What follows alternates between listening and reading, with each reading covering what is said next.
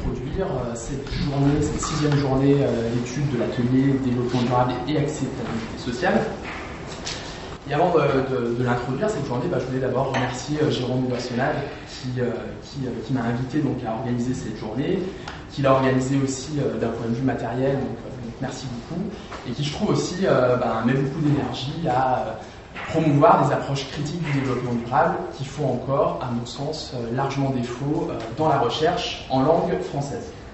Alors aujourd'hui, on va aborder euh, ces questions d'acceptabilité sociale et de développement durable au travers d'une entrée particulière hein, qui est celle des politiques urbaines et de la gouvernance des villes. Donc cette entrée, cet objet, ça va nous amener à faire un petit déplacement de problématiques par rapport à ce qu'ont été les autres ateliers, euh, les autres journées d'études de cet atelier développement durable et acceptabilité sociale. Si j'avais bien compris, les autres ateliers étaient centrés autour de la question de savoir comment rendre acceptable le développement durable, ou plutôt de savoir quelles étaient les conséquences euh, des activités qui visaient à rendre acceptable le développement durable, conséquences en termes de transformation des rapports entre politique, économie, euh, politique, science et société. Alors la problématique qui va nous intéresser aujourd'hui, va être légèrement différente. On va pas vraiment se demander comment rendre acceptable le développement durable.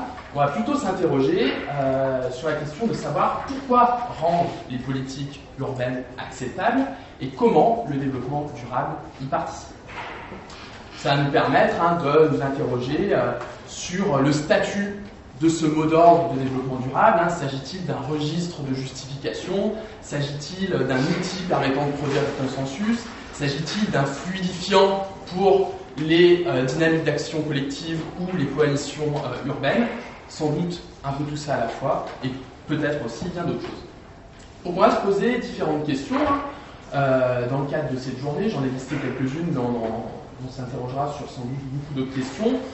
Questions comme le fait de savoir comment une notion qui était a priori au départ subversive est devenue en l'espace de 20 ans euh, l'un des paradigmes dominants des politiques urbaines. Question de savoir ce que le développement durable fait à la gouvernance des villes, quelles ressources il produit en termes de légitimation, pour les acteurs politiques notamment, en quoi il contribue à rendre gouvernables les espaces urbains. Puis on va s'interroger, hein, notamment je pense Hélène nous parlera pas mal de ça, sur la question de savoir en quoi la référence au développement durable participe à légitimer certaines visions du développement urbain, à imposer certains cadrages des problèmes publics et certaines solutions pour y répondre. Alors, avant d'aborder ces questions-là, je vais revenir un petit peu sur la question de l'acceptabilité sociale, parce que Jérôme m'a demandé de la définir et de me positionner au moins par rapport à, cette notion. Alors, je dois avouer qu'au départ, quand euh, Jérôme m'a parlé de tout ça, J'étais un, petit peu, euh, un petit peu perplexe parce que je suis très mal à l'aise avec cette notion euh, d'acceptabilité sociale. Mais j'ai quand même fait euh, mon bon élève et je suis allé voir la littérature sur la question et notamment la littérature internationale sur cette question d'acceptabilité sociale. Alors ça m'a permis de faire deux constats. Un premier concernant sa définition et puis un autre constat concernant les limites de cette notion. Alors concernant la question de la définition de l'acceptabilité sociale, alors peut-être déjà pour ceux qui ne sont pas vraiment familiers avec cette notion, c'est une notion qui a au départ été, euh, qui a émergé au sein des travaux de psychologie sociale essentiellement, hein, et qui avait pour but de comprendre comment euh, l'intrusion d'objets techniques, technologiques nouveaux euh, dans les, les, comportements quotidiens, dans les modes de vie, pouvait être acceptée. Bon, ça c'était dans les années 80, et très rapidement cette notion euh, elle s'est propagée, elle s'est diffusée dans d'autres disciplines, hein, euh, en géographie humaine et sociale, dans les travaux de planning, hein, qui sont l'équivalent de nos travaux d'aménagement euh, et urbanisme, et également dans les travaux de sociologie. Et cette notion, elle s'est diffusée pour rendre compte, pour des contestations, des problèmes d'acceptation qui pouvaient avoir lieu dans les grands projets d'aménagement, hein, que ce soit les, les nouvelles lignes de train, projets de construction ou d'extension d'aéroports, centrales nucléaires, et plus récemment dans euh, les projets visant à mettre en place la transition énergétique, notamment autour du développement euh, euh, éolien. Alors ce qui était intéressant dans les lectures que j'ai pu faire, c'est que contrairement à l'idée couramment admise sur cette notion d'acceptabilité sociale, cette notion, elle ne se limite pas à la simple acceptation par les citoyens, et elle a un sens dans la plupart des travaux qui est beaucoup plus large. Hein. Je fais notamment référence aux travaux de Mustenhagen, Wolfing et Bührer qui semblent faire référence dans le domaine. Et pour eux, la notion d'acceptabilité sociale comprend trois niveaux. Alors l'acceptation euh, sociopolitique hein, qui renvoie euh, à une acceptation très générale d'une idée, d'une solution, d'une innovation, à la fois par la société mais aussi par le système politique et les acteurs euh, clés de ce système politique. L'acceptation par la communauté, qui est une logique beaucoup plus locale et qui concerne ici l'acceptation à l'échelle locale et les, mobilisations de groupes qui peuvent avoir lieu autour d'intérêts localisés. Et puis l'acceptation par le marché, euh, qui concerne, elle, la compatibilité d'une idée, d'un projet, d'une politique avec les impératifs marchands. Donc ça, c'est quelque chose qui me semble assez intéressant. Donc on voit que cette notion, elle est beaucoup plus large. Elle est plus large que euh, la définition qu'on peut avoir de l'acceptabilité sociale dans le sens commun. Et je pense que c'est des choses qui sont intéressantes, notamment sur cette idée de compatibilité euh, avec les logiques et les intérêts marchands, qui me semble un peu au cœur du développement durable et de la manière dont ce mot d'ordre a été réapproprié par les politiques urbaines. Euh, alors, cette notion d'acceptabilité sociale, elle a aujourd'hui un, elle connaît aujourd'hui un réel succès hein, dans les travaux de recherche euh, en sciences sociales. Alors juste pour m'amuser, j'avais fait une petite recherche sur, euh, sur Scopus, hein, qui est la base de données internationale des travaux académiques, et on voit très bien que la notion de social acceptability hein, connaît une montée en puissance hein, euh, au niveau des, références qui sont faites, hein, au moins depuis, euh, depuis les années 90, mais une montée très forte hein, à partir du début des années 2000. Alors même si cette notion a beaucoup de succès, elle est à mon sens euh, extrêmement problématique. Elle comporte de nombreuses limites et j'en ai listé au moins trois. La première de ces limites, c'est qu'on a affaire à une notion qui est extrêmement fuyante extrêmement fuyante dans le sens où cette notion est très largement mobilisée par les travaux de recherche, mais également par les acteurs sociaux, mais beaucoup plus rarement définie. À l'exception de quelques travaux euh, qui sont assez spécialisés et qui se sont attelés à construire cette notion en tant que catégorie pour l'analyse, euh, on se rend compte que la plupart des travaux de recherche font une utilisation extrêmement lâche euh, de cette notion, une utilisation extrêmement proche du sens commun. L'exemple de la science politique hein, à ce niveau-là est assez révélateur.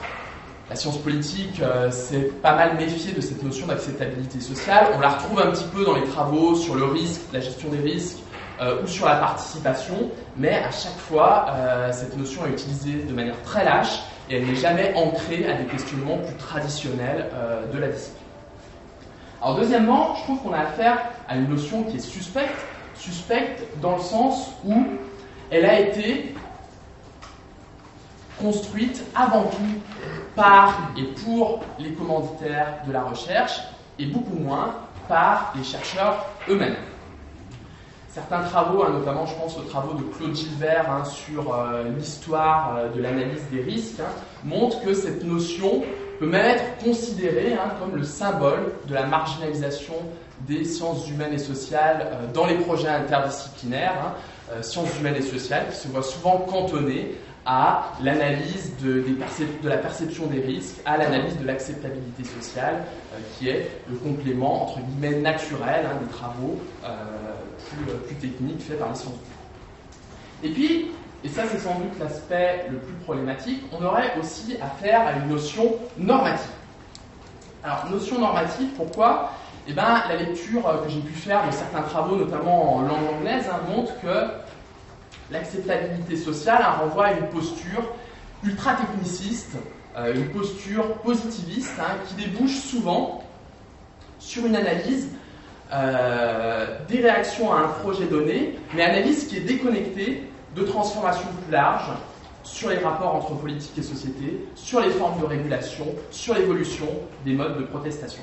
D'ailleurs, c'est assez révélateur, mais les arènes dans, lesquelles ont lieu ces débats sur l'acceptabilité sociale, ce sont des revues très thématiques, très spécialisées, hein, comme la revue Energy Policy, hein, qui, euh, euh, et c'est assez révélateur à mon sens de cette tendance. Alors par ailleurs, toujours sur la question de la normativité, hein, euh, on se rend compte qu'on a affaire aussi à une notion qui est porteuse d'une vision normative du conflit et de l'opposition radicale qui sont souvent appréhendées dans ces travaux comme étant des pathologies euh, des démocraties contemporaines, pathologies qu'il faudrait au moins euphémiser, au mieux éradiquer.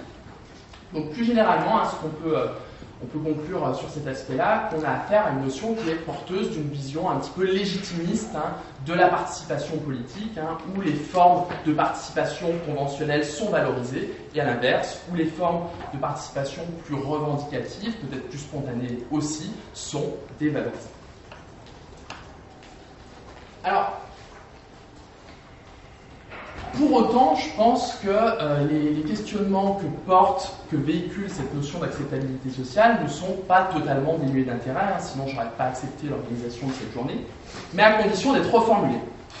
Et d'être reformulés autour de questionnements peut-être plus classiques, mais également plus solides, hein, que sont ceux euh, de la transformation des processus de légitimation, de la production du consensus, de la construction de la confiance euh, dans les dynamiques d'action collective, ou encore des modalités d'alignement entre euh, les acteurs et les intérêts euh, pluriels qui composent l'équipe. Donc j'espère que ce sera un petit peu l'apport de cette journée d'études à la question de l'acceptabilité sociale et du développement durable.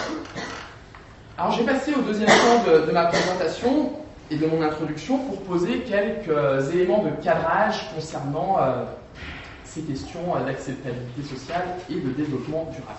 Aujourd'hui, ce qu'on se rend compte, c'est que euh, le fait de rendre acceptable, l'objectif de rendre acceptable, semble être devenu euh, un impératif dans les politiques publiques et plus particulièrement dans les politiques urbaines. Alors, ce n'est pas du tout un phénomène nouveau, loin de là.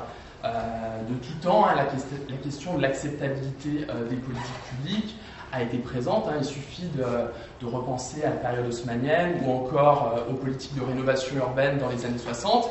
Et on se rend compte que cette question était présente dans les politiques urbaines de manière assez fréquente. Pour autant, on a l'impression que cette question, cette problématique, elle a pris une nouvelle dimension depuis quelques années. Alors, pourquoi on parle autant d'acceptabilité sociale Pourquoi cette notion rencontre autant de succès? Et finalement, j'aurais envie de dire que la véritable question de recherche, c'est peut-être pourquoi la construction de l'acceptabilité des décisions, des projets des politiques est devenue si importante? Alors, à mon sens, sur ce point, on peut euh, identifier deux types d'explications aux raisons euh, de la montée de cet impératif d'acceptabilité. Premier type d'explication, excusez-moi, qui est sans doute l'explication la plus évidente, c'est que si on suit tout un tas de travaux, hein, notamment ceux de Tilly et Tarot, on serait entré dans une société de la protestation hein, où le conflit se serait banalisé et serait devenu une forme de participation politique à part entière il y a tout un tas de travaux de géographie hein, qui montrent que euh, cette tendance est encore plus forte à l'échelle locale. Hein. Je pense en France aux travaux de Patrice Mélé hein, qui nous parle de moments agonistiques dans euh, les politiques locales. Je pense à l'international aux travaux récents de Nicole Miller et Beaumont qui nous parlent de la spatialisation de plus en plus forte euh, des mouvements sociaux. Donc on aurait affaire à une montée du conflit, de l'opposition radicale qui viendra finalement remettre en cause les politiques urbaines, les politiques publiques qui sont mises en œuvre aux échelles locales. Bon, c'est une réponse qui, euh, qui, semble évidente, mais à mon sens, elle ne vient pas épuiser euh, la question de savoir pourquoi l'acceptabilité sociale connaît un tel succès. Pour comprendre euh, ce phénomène, il faut à mon avis revenir un petit peu sur l'histoire récente des politiques urbaines et des transformations qu'elles ont pu connaître depuis les années 80. Alors je ne vais pas détailler parce que ça pourrait prendre des heures, mais on peut dire que depuis en gros les années 80, il y a trois dynamiques, il y en a bien d'autres, hein, mais là je vais m'intéresser à ces trois-là, qui caractérisent l'évolution des politiques urbaines. Premièrement, on a, si on suit tout un tas de travaux, une poussée néolibérale euh, dans les politiques urbaines qui sont mises en œuvre et qui sont de plus en plus euh, marqué par un souci de se caler sur les régulations marchandes, par des objectifs entrepreneuriaux, d'attraction de firmes, de classe sociale nomade. Ça, c'est quelque chose qui semble assez évident hein, dans les politiques urbaines contemporaines. Et cette tendance, elle a une double conséquence. Elle induit, elle induit d'une part un net recul des objectifs de redistribution et de contrôle de la rente foncière dans les politiques urbaines, et d'autre part un changement des cibles de ces politiques publiques qui s'adressent de plus en plus à des publics extérieurs à la ville, à des publics qu'il convient d'attirer, et non plus uniquement aux populations résidentes. Deux choses qui semblent et qui ont sans doute un impact sur l'acceptation des politiques urbaines. Deuxièmement, on assiste également à une profonde transformation dans les villes, dans les rapports entre politique et société. Les villes sont aujourd'hui, ça c'est un constat aussi euh, euh, assez, présent dans les travaux sur les politiques urbaines, hein, les villes sont aujourd'hui des espaces sociaux extrêmement fragmentés, et les élus, les acteurs des politiques urbaines, peinent de plus en plus à se représenter ces espaces. Les sociétés urbaines, pour le dire autrement, elles ne sont plus clairement organisées en sous-groupes sociaux auxquels il serait possible d'accéder hein, au travers de lieux de sociabilité, au travers de canaux d'encadrement bien identifiés. Dans le même temps, on a affaire à une crise de la démocratie de parti hein, qui a contribué à rompre hein, les liens organiques qui pouvaient exister entre certains partis politiques et certains groupes sociaux. Et tout ça, ça a entraîné une, euh, démobilisation assez forte, hein, euh, des mobilisations politiques, notamment euh, au niveau des catégories populaires. Donc l'ensemble de ces évolutions a débouché là encore sur deux phénomènes. Une tendance, à mon sens, à survaloriser les demandes et les intérêts de la classe moyenne, hein, qui semble être le prisme par lequel les élus se représentent les sociétés urbaines, et également une transformation des modes et des formes de légitimation. Et ce sera le dernier point que j'aborderai. Donc cette transformation euh, des modes, des formes de légitimation, est particulièrement importante pour la, pour la science d'aujourd'hui. Et sans sombrer dans une logique de substitution, on peut dire aujourd'hui que les élus, urbains notamment, euh, s'appuient de moins en moins nettement sur des formes de légitimation par les inputs, c'est-à-dire par l'ancrage social, par l'entretien de soutien au sein euh, des différents groupes sociaux qui composent les sociétés urbaines, et s'appuie de plus en plus sur des formes de légitimation par les outputs, c'est-à-dire par les produits des politiques urbaines, par les résultats de ces politiques, et également par les throughputs, c'est-à-dire par la qualité des processus, et notamment par l'implication d'un ensemble varié d'acteurs et la mise en place de logiques délibératives ou participatives. Donc là encore, cette évolution, elle a, à mon sens, deux types de conséquences sur euh, le problème de l'acceptation, l'acceptabilité des politiques urbaines. C'est qu'elle a considérablement réduit le lien entre demande sociale et politique urbaine qui avait connu un pic dans les années 70 à l'époque des élus militants qui étaient extrêmement proches de leur base sociale. Et puis également, elle alimente une course au succès dans les politiques urbaines, hein, course que l'on peut voir dans l'acharnement actuel des villes à reproduire des bonnes pratiques, ou encore dans leur acharnement aussi hein, à obtenir des récompenses euh, et des labels, hein, euh, comme euh, Stein est en train de l'étudier en ce moment, et également une hantise du conflit, conflit qui est considéré comme un élément extrêmement déstabilisateur au sein des coalitions urbaines. Donc voilà pour le contexte. Vous allez me dire, et le développement durable dans tout ça Eh bien, à mon sens, le développement durable, son émergence, mais surtout son succès, sa diffusion, doit beaucoup à ce contexte particulier. Hein. Développement durable et ses références ont prospéré hein, sur la base de ce terreau, dans la mesure où certaines qualités intrinsèques de ce mot d'ordre ont permis de répondre à ce contexte euh, particulier qui, qui affectait les politiques urbaines. Alors j'ai listé quelques éléments euh, sur lesquels vont sans doute revenir euh, les différentes interventions, mais effectivement le développement durable a tout d'abord euh, permis de rendre les questions environnementales acceptables au regard des impératifs marchands, hein, des logiques marchandes. Donc il a accompagné véritablement la montée des enjeux environnementaux dans les politiques urbaines. Je pense qu'Anastasia nous en parlera pas mal en abordant la question des politiques de densification. Deuxièmement, le développement durable en tant que catégorie attrape-tout, hein, catégorie floue, a promu une vision largement post-classiste de la ville et du développement urbain, vision dans laquelle le développement urbain est présenté comme étant une dynamique, un processus au service de tous, n'impactant pas de manière inégale les différents groupes sociaux. Pour certains chercheurs un post-marxistes, je pense notamment à Eric Zingudo, hein, euh, le développement durable serait une sorte d'écran de fumée qui masquerait la conflictualité sociale euh, dans les villes.